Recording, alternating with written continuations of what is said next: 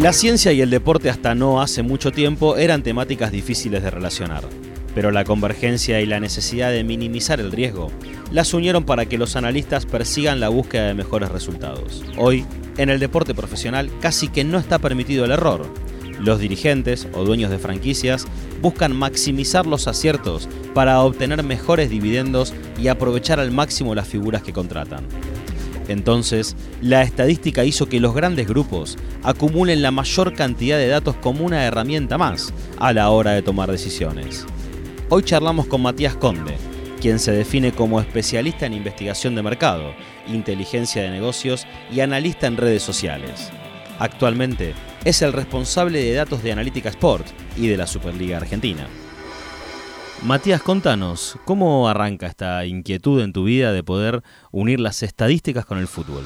Yo me formé en antropología, el análisis de redes es algo que, se usa mucho en, en, esa disciplina y particularmente junto con un compañero, Javier Bundio, que es un investigador del CONICET ahora, armamos hace 10 años una aplicación de análisis de redes en el fútbol. Y fue el primer trabajo en, castellano que se publicó que compaginaba esas dos cosas, que al principio nuestros propios profesores nos decían, bueno, eso no va a pasar nada, viste, muy lindo, pero... es para otro mundo. Y, no, funcionó bastante, bastante bien como complementariedad de datos. Entonces en este, este libro compilatorio que hace la universidad, el primero capítulo que tiene habla de las aplicaciones que tiene en el fútbol que además de, lo interesante que es el, hecho puntual, eh, el fútbol, viste, que te permite explicar cosas complejas de una manera simple. De alguna manera todos hablamos el lenguaje del fútbol y si yo te hablo de, lazos, de vínculos, de matemática discreta, quizás eh, así es aburrido, pero si yo te explico cómo se pasa la pelota a un equipo, encuentra otro tipo de, interlocutor y otro tipo de, recibimiento. Matías, cuando empezaste a desarrollar, por ahí en tu cabeza todavía, eh, cuando dabas los primeros pasos de esta idea que después terminás concretando, eh, ¿sentías también que había todo un mundo por descubrir? Sí, además eh, a mí el, el, fútbol siempre me gustó, todos los deportes de equipo. Viste que en Argentina, en general, digo, obviamente hay casos particulares, pero todos jugamos a juegos de equipo, debe ser por, no sé, una bajada educativa de, o por los espacios que hay, pero todos jugamos al, al handball en el colegio, al fútbol, al vóley. Y tenemos, debe ser el único país, uno de los pocos países que tiene representantes en el top 10, top 20 de todos los deportes de equipo. Tenemos buen equipo de rugby, buen equipo de vóley, buen equipo de fútbol buen equipo de hockey. Y, siempre me, interesó eh, aplicar las cosas que iba aprendiendo en, en, la universidad o en otros lados a, al deporte. Y la verdad es que se fue, se fue armando. Eh, nos dieron primero más bola en, España que acá y después lo, pudimos ir trayendo y aplicándolo no solo en el área académica, que es lo que yo no quería, quedarme en, los congresos académicos, que son un ámbito muy interesante pero muy reducido. Entonces los empezamos a traducir para algunos medios de comunicación y trabajamos con algunos equipos y ahí también nos cambió la cabeza de, qué estábamos contando, cómo lo estábamos contando y cómo hacer que los datos realmente les, sirvan a, los protagonistas. Cuando vos decís esto de que en los argentinos damos, eh, somos muchos de hacer deportes en equipo, cosa que es verdad, uno tiene la sensación de que por ahí hay deportes que están más abiertos a, la estadística y de hecho hay deportes que, basan la resolución de un partido, el básquet es uno de ellos, que basa la resolución de un partido en una estadística. Eh, decís, bueno, la verdad que por ahí eh, el fútbol tiene que transitar por ese camino como para poder llegar a que hoy eh, una estadística o un cuadro analítico le permita a un entrenador tomar una determinación?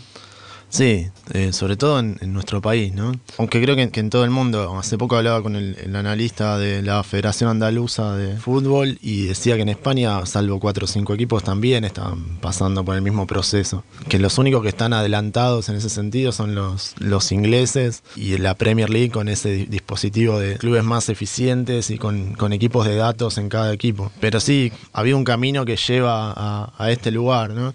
La introducción de datos en el fútbol ha sido muy variada y, no siempre muy efectiva. Hay un tema que es, eh, yo siempre lo digo, que el, fútbol no se predice y, que uno trabaje con datos no quiere decir que te pueda decir quién va a ganar. Y creo que ese ha sido el error. Siempre en los mundiales aparecía la computadora del mundial, ¿viste? Que, daba que ganaba República Checa, después República Checa no pasaba primera ronda y era un papelón. Aparecen, digamos, muchas veces los que vienen con, datos o con información con una estirpe medio de gurú y la verdad es que los datos optimizan pero no, no predicen, pero sí sirven para analizar a, niveles que antes no, no se podía. también se creía que los datos para tomar en el fútbol eran pocos, eran escasos. Y ahora nos damos cuenta que hay un millón de variables importantes en el, en el juego. Desprende de esto que vos decís, eh, el eslogan que tiene la Superliga que dice, el fútbol no es una ciencia, pero la ciencia hace mucho por el fútbol. Digamos, ¿Tiene un poco que ver con esto que estás contando? Sí, eh, con acercar a todos los equipos que forman parte de la Superliga.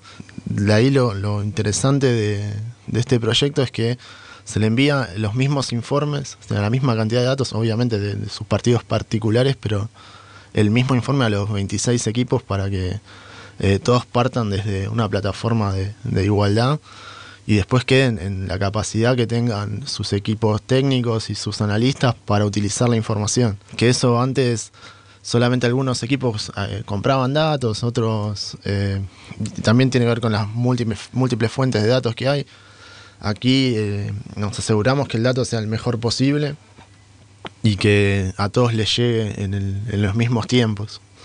Eso es uno de los puntos que me parece importante. ¿Qué, qué es, qué, ¿Cuáles son los datos que se están recopilando hoy dentro del fútbol argentino?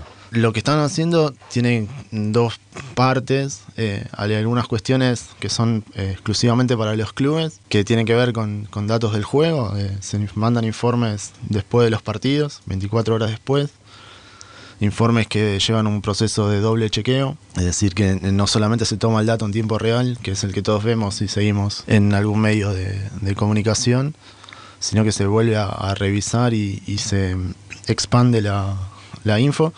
Hay como una doble mirada del partido, o sea, lo ves en vivo y lo volvés a ver después. Hay eh, cuatro, siempre hay cuatro analistas más, más un supervisor por partido, luego hay otro equipo que, revisa. Grande. Es grande.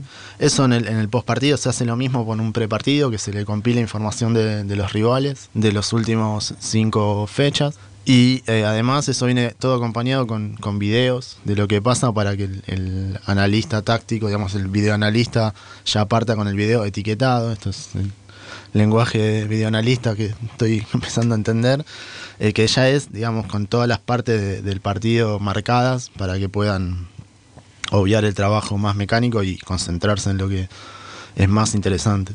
Eh, Matías, me decías que ten, hay un supervisor y que hay cuatro personas mirando el mismo partido, que después ese partido se revé.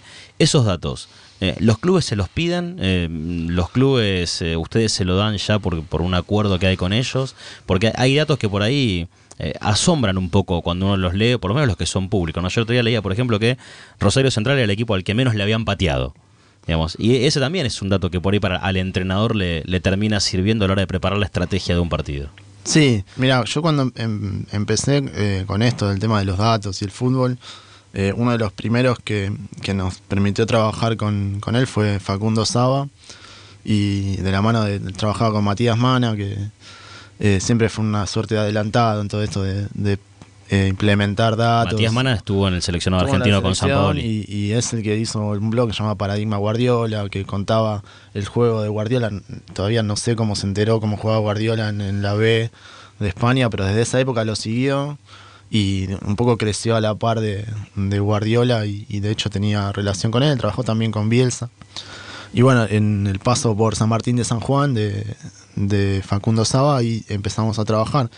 Y yo, claro, hacía unos informes. de Yo trabajaba paralelamente en, la industria financiera. Y tenía ese chip en la cabeza, ¿viste? De, investigación por peso, digamos, mientras más datos, mejor. Y, claro, fui las primeras veces a llevarle los informes y, no, no se entendía, no, Saba me decía, viste, todo muy lindo, pero este electrocardiograma que me pusiste acá, no, no. Claro, yo le ponía datos eh, de pases que eh, con una presentación que no era la correcta y, quedaba en la nada, digamos. Con el tiempo vas corrigiendo eso. Y lo interesante de este proyecto de la Superliga es que involucró a Lucas Rivas, que es un, analista de larga carrera en Lanús, que también es uno de los profes de, la Asociación de Técnicos.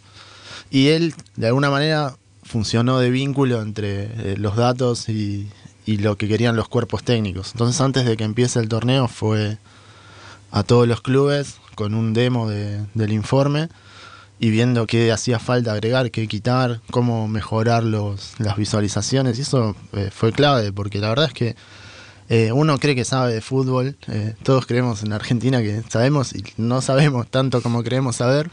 Y encontrarte con esa, esa mirada eh, a mí me sirvió un, montón y creo que lo que estamos entregando tiene mucho más valor y lo van a aprovechar mucho mejor. No tiene nada que ver con lo que yo hubiese hecho solo en, en, mi oficina, pero prioriza lo que, lo que ven los cuerpos técnicos, que es lo, lo más interesante. A la par, eh, vamos soltando datos a nivel general para también cambiar un poco el, foco de la conversación y, que se hable del juego, ¿no?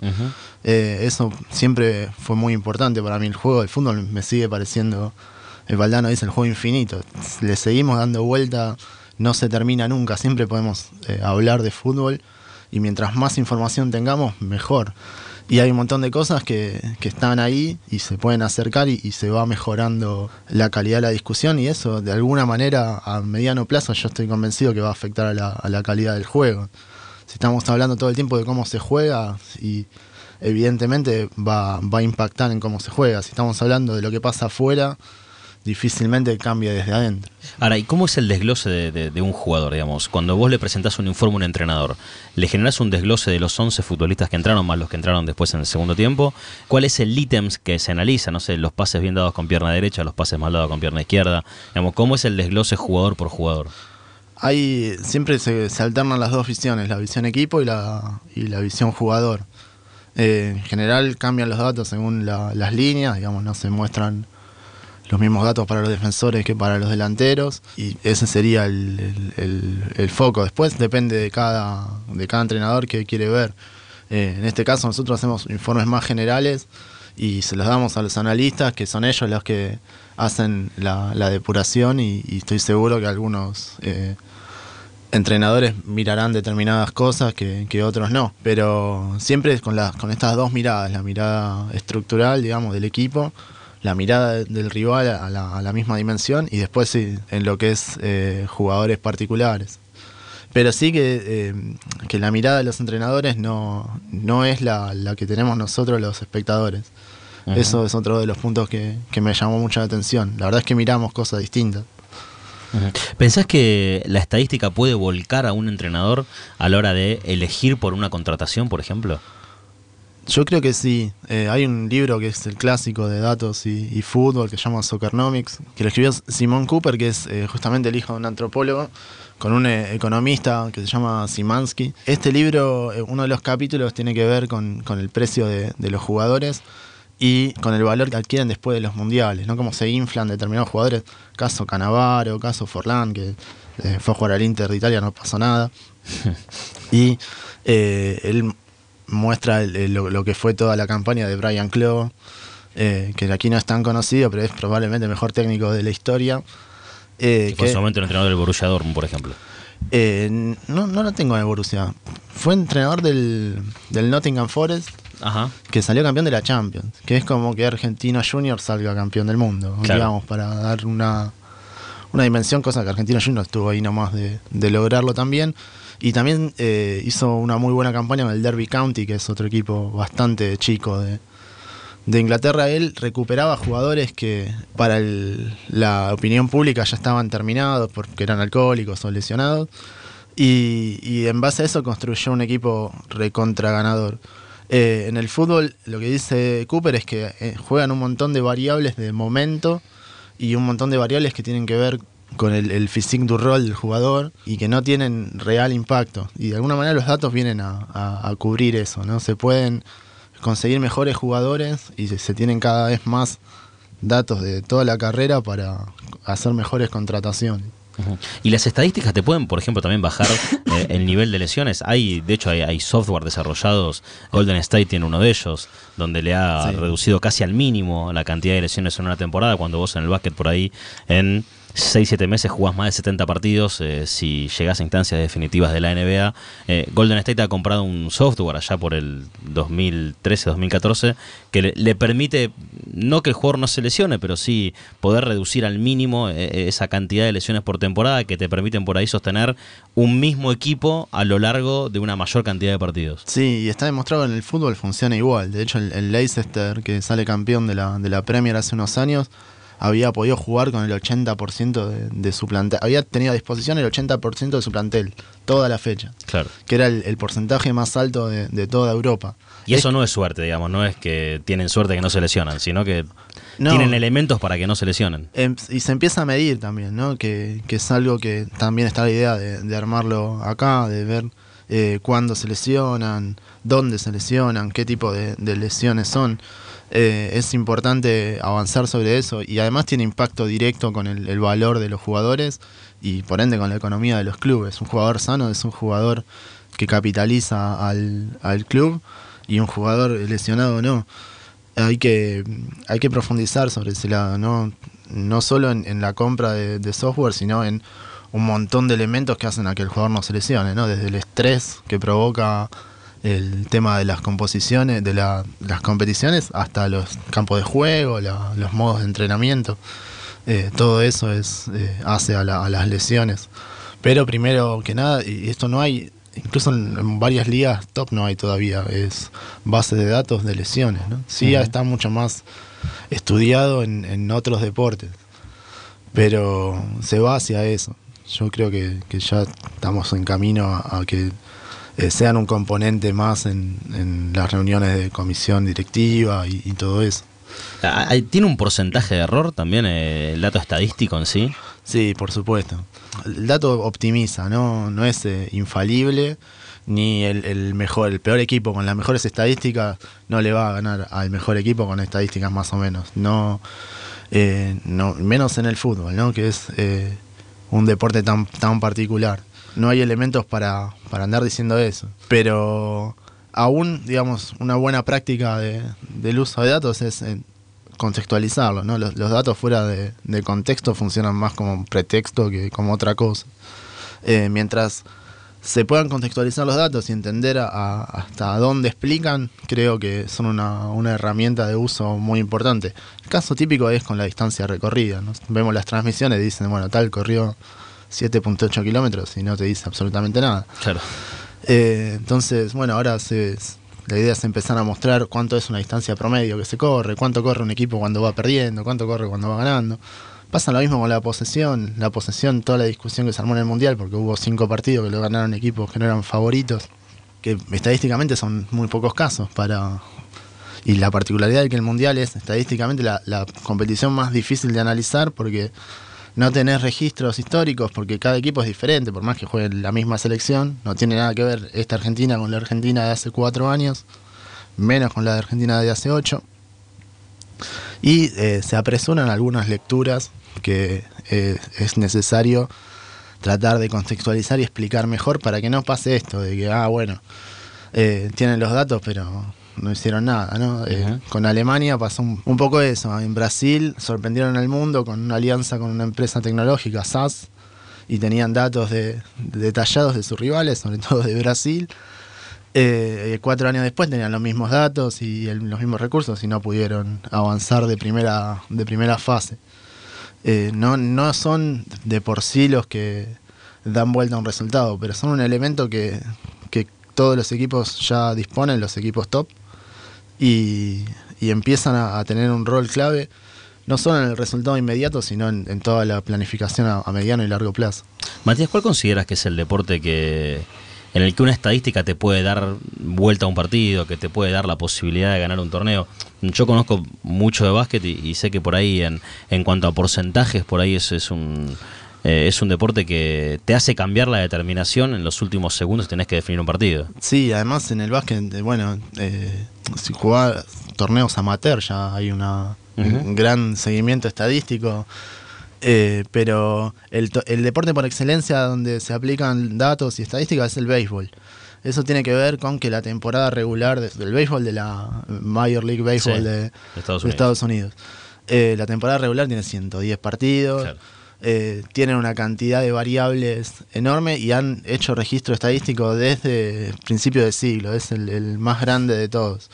Eh, ese es el deporte donde el análisis de datos tiene más impacto y donde definen las formaciones. Además, como son tantos partidos, hay mucho recambio, entonces se predice cómo va por ejemplo, el lanzador que se va a usar el lunes y el jueves, por ahí el equipo juega todos los días de la semana, bueno, el lunes y jueves va a jugar este porque del otro lado el que batea tiene estas características, ahí hay empresas de datos trabajando en todos los equipos y desde ahí surgió la, revolución de datos en el deporte, que es el libro, la cuenta, el libro Moneyball, tiene que ver con la campaña de del equipo de Oakland, que, es un equipo muy humilde, llega lejos, no llega a ganarlo, y después con los Chicago Cubs, que sería una suerte de Racing, que hacía 80 años que no salía campeón, y con todo un sistema de, datos eh, logró el campeonato hace algunos años y redefinió eh, cómo trabajan los equipos. En la NBA, el que copió el, método es eh, David Morey, el de Houston Rockets. De hecho, se llama Moreyball, lo que está lo que está haciendo y le ha dado buenos resultados. Fue número uno en fase regular. Sí, claro. Si no tuviera un equipo, uno de los mejores equipos de la historia enfrente, seguramente hubiese ganado la, liga la temporada pasada. Matías, te hago la última. Una de las temáticas que, vas a desarrollar en el Sport Mediatón es cómo se mostraban los datos hace 50 años. Eh, ¿Nos podés adelantar algo de eso, de, de, cómo se mostraban hace 50 años y haciendo un paralelismo con lo que pasa hoy también? Sí, ah, el punto es que antes el, dato lo que hacía era reflejar lo, que todos veíamos, ¿no? Los remates, los goles. Básicamente esos son los dos indicadores que más se, usaban. Y hoy por hoy los datos están empezando a mostrar cosas que no, que no vemos eh, y que tienen que ver con los, eh, las métricas de goles esperados. Eh, y empiezan a cuantificar conceptos que en el fútbol sobre todo se usan mucho pero que nadie termina de entender de todo a qué se refiere, ¿no? El, clásico es volumen de juego, nos faltó volumen de juego. Eh, bueno, ¿qué es el volumen de juego?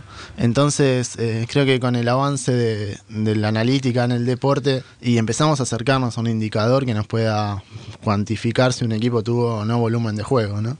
Que tiene que ver con la cantidad de pases, con la cantidad de llegadas, con la calidad de esas llegadas, todas cosas que antes era imposible de medir más allá desde un punto de vista muy subjetivo. Ahora, por ejemplo, de cada remate se cruza con una base de 300.000 partidos y se sabe la estimación de, capacidad de gol que tiene cada uno de los tiros, ¿no? Eh, esa es una métrica que en, Inglaterra ya se usa mucho y que no va a tardar nada en llegar y que parece muy compleja que no, tiene mucho uso, pero en la práctica eh, va a servir un montón, sobre todo para los Boca Orientes Petroleros, los partidos que que ninguno de los dos ataca, bueno, eh, se puede definir un, umbral para que si hay menos de tantos goles esperados, que es como se llama este indicador, eh, el, partido no valga para ninguno de los dos, ¿no? Y ahí nos evitamos los papelones que vimos. Las especulaciones. sí, el, Francia, Dinamarca que vimos que no que no se, no se lastimaban. claro. Así que eh, los datos también sirven para, para eso, para mejorar y para hacer un juego más justo. Matías, te agradecemos muchísimo la visita que, estuviste con nosotros y nos estaremos viendo el 27 y el 28 de septiembre en el Sport Mediatón, que se va a desarrollar en el Centro Cultural de la Ciencia y en la calle Godecruz al 2200. Así que bueno, es un placer haber charlado contigo y nos estaremos viendo en el evento. Dale, muchas gracias a ustedes y nos vemos ahí.